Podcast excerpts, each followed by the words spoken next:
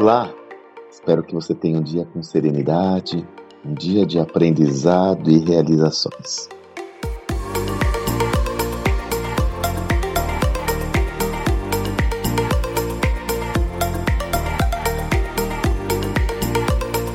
É, já comentei por aqui que eu tenho um mestrado acadêmico, né? Eu sou mestre acadêmico stricto sensu.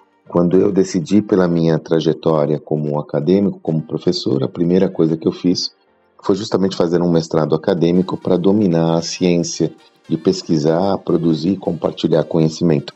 Foi aí que eu fiz esse mestrado. E eu estava resgatando numa conversa que eu tive com empreendedores essa semana, eu me recordei de uma obra clássica que foi muito representativa para mim.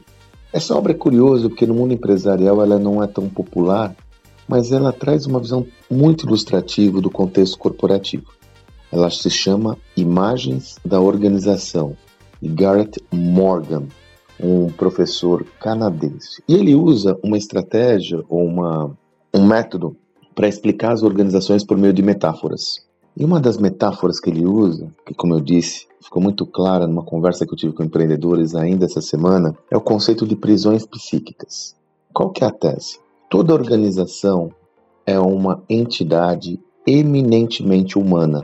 Eu sempre digo, uma organização, uma empresa, seja ela da natureza que for, basicamente é uma abstração jurídica.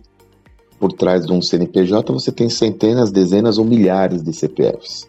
Uma organização, um ajuntamento de pessoas se reúnem em prol de um objetivo comum. Tendo isso em vista, a organização como entidade eminente humana, ela guarda referência com outros sistemas é, que existem na sociedade que são eminentemente humanos. E aí você tem esse conceito de muitas vezes você ter numa organização um ajuntamento de pessoas que constroem para cada um dos indivíduos esse conceito da prisão psíquica. O que é a prisão psíquica?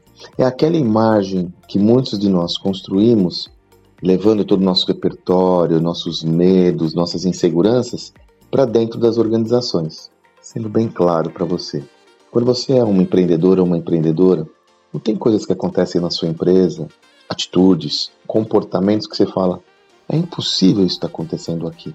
Eu nem imaginava que isso acontecia aqui. Como está acontecendo na minha empresa?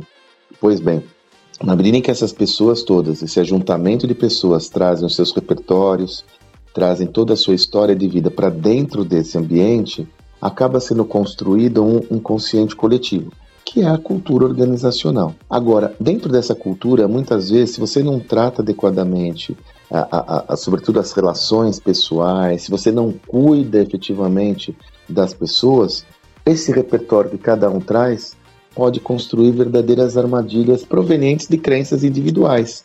Então, de repente, você tem algumas limitações advindas disso. Por exemplo, ah não, aqui não dá para a gente crescer mais do que desse jeito não, viu? Ah não, criar outro canal de vendas? Imagina, ah, vendedor só dá trabalho. Percebe?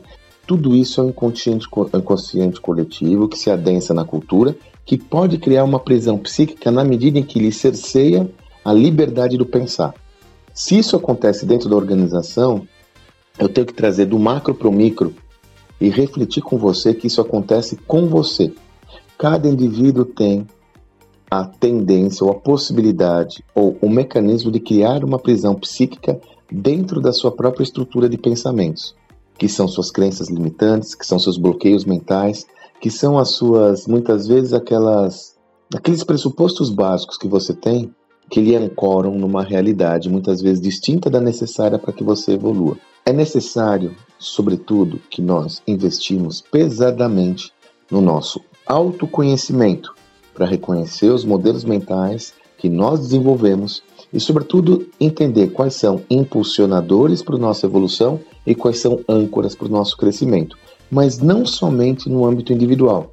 É fundamental nós investirmos no conhecimento da nossa própria organização.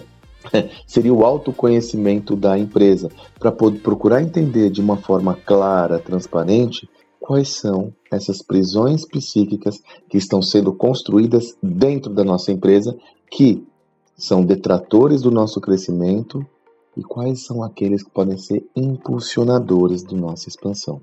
Sobretudo num ambiente altamente volátil como tal, sempre existe a tendência de emergir os medos, as inseguranças de uma forma até incontrolável. Se é incontrolável, o primeiro passo é entender essa dinâmica e procurar influenciar de forma propositiva, transparente e assertiva para levar essa organização para um sistema de pensamentos adequado onde você deseja levar seu negócio. Então, isso vale para a pessoa física e vale para a pessoa jurídica. Passo fundamental: invista no seu autoconhecimento para que você tenha uma visão clara do que é a alavanca e do que é a âncora. E, como eu sempre sugiro, não faça isso sozinho. Procure ajuda. Tanto ajuda no que concerne a sua evolução pessoal, porque você tem uma visão técnica especializada, um psicoterapeuta, uma psicanalista, quem você desejar, quanto na organização, para ter a perspectiva de alguém que veio de fora, para lhe auxiliar nessa leitura da malha invisível da sua organização. Organizações são entidades eminentemente humanas e, como tal, trazem toda a sua complexidade consigo. Espero que você tenha um excelente dia e até amanhã.